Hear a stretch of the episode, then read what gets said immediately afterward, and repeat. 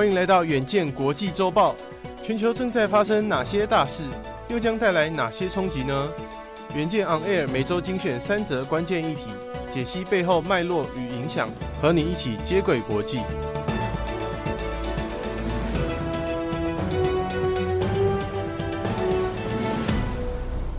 各位听众朋友，大家好，欢迎收听本周的国际周报。本周的文章标题是：南韩房市不振，可能低迷到年底。首先，我们先来盘点本周三则国际大事。第一则，南韩房地产价格在二零二零年至二零二一年急剧的增长，但是二零二二年却迅速的暴跌。专家认为，虽然二零二三年的下滑速度相对的趋缓，但是呢，可能还是会持续低迷到年底。第二则新闻，Gucci 母公司开云集团宣布收购法国奢华香水品牌 Greed，从原有的时装与皮革版图，积极跨足化妆水及香水的领域。第三则新闻是，台湾友邦瓜地马拉六月二十五号举行总统大选，由于没有候选人拿下超过百分之五十的选票，预计将在八月二十号进入第二轮的决选。首先，我们先来关心第一则新闻：南韩房地产市场从二零二二年七月以来，面临高借贷成本、信贷条件紧缩、严格的房地产税收及监管措施等等原因，造成前所未见的大幅下滑。根据亚洲日报引用的数据，二零二三年南韩第一季的首次购屋人数为六万八千一百零五人，创下二零一零年统计以来的同期成交量新低。二零二二年第一季的首购人数为八万七千六百六十人，二零二一年同期则是十四万八千九百六十一人，显示成交量逐年下滑。荷兰国际集团驻首尔经济学家姜敏珠指出，南韩房地产价格在二零二零年至二零二一年急剧增长，但是呢，在二零二二年却迅速的暴跌。相较于二零二二年下半年，二零二三年的下滑速度相对和缓，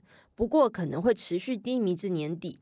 姜敏珠进一步表示，房市价格大幅波动的主要原因在于供需与信贷状况出现失衡。由于新冠肺炎疫情期间的需求剧增，当时的金融与财务政策放宽，抵押贷款利率低，有利于购屋者的财务状况。此后，房市供过于求，未出售的数量大幅增加，以致持续低迷。而近期之所以出现小幅下降，是因为开发商改为出租部分尚未出售的物件。随着疫情期间释出的补助计划取消，也使购屋者的贷款拖欠率上升。此外，由于房市恶化，业者呢也正在抑制新的开发计划，避免新屋供应过剩，导致房价进一步下跌。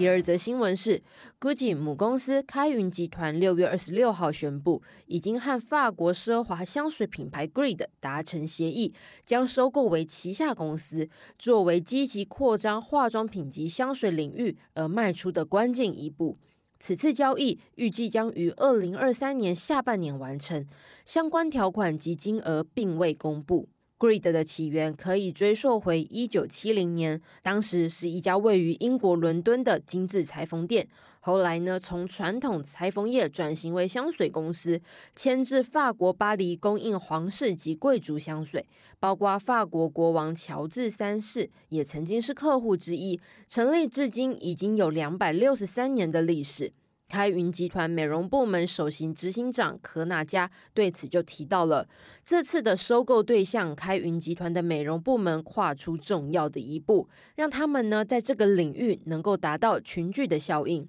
富比士的数据显示，开云集团市值约为七百五十五点二亿美元，名列全球第一百八十四名，在二零二二年的总收入达两百零四亿欧元，大概是新台币六千九百零一亿元。对于呢，将 greed 纳为旗下公司，开云集团总经理帕鲁斯表示，香水是时尚与饰品配件的自然延伸，这是我们收购它的原因。华尔街日报报道指出，Greed 在全球大概有一千四百个销售据点。二零二二年三月到二零二三年三月的总收入约为二点五亿欧元，大约是新台币八十四点五亿元。依照销量估算，Greed 为奢华香水领域的第二大品牌，仅次于雅诗兰黛以及旗下的英国品牌 Jo Malone。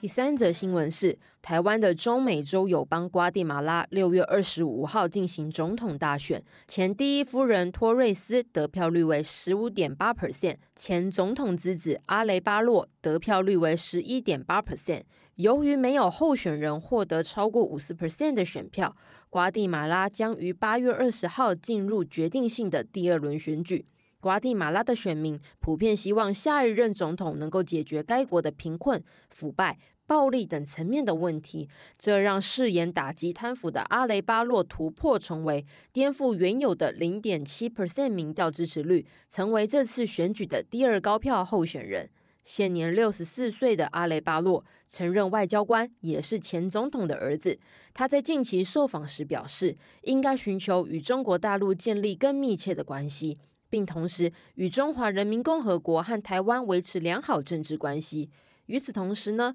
托瑞斯表示，他在胜选后将维持与台的外交关系。路透引用台湾外交部向其发布的声明中提到，将会积极寻求两位候选人的支持，借此维护瓜地马拉与台湾之间的传统邦谊。同时，会持续向两人说明台湾与瓜地马拉的合作成果。对阿雷巴洛的说法，中国外交部发言人毛宁强调一个中国原则。并称，我们相信会有更多国家选择站在历史正确的一边，做出符合本国和人民根本和长远利益的正确选择。现年六十七岁的托瑞斯于二零零三年展开政治生涯，与已故的前总统科隆创立希望民族团结党，并在科隆二零零七年就任总统后成为第一夫人，负责监管公共政策。此后，托瑞斯在二零一一年与科隆结束婚姻关系。当时呢，他试图参选总统，但是遭到宪法的禁止。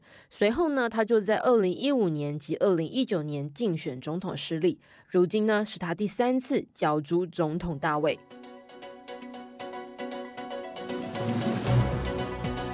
以上就是我们这周的国际周报。敬请大家每周锁定远见 On Air，帮我们刷五星评价、订阅、留言、分享，让更多人知道。我们在这里陪你轻松聊国际财经大小事，我们下周见。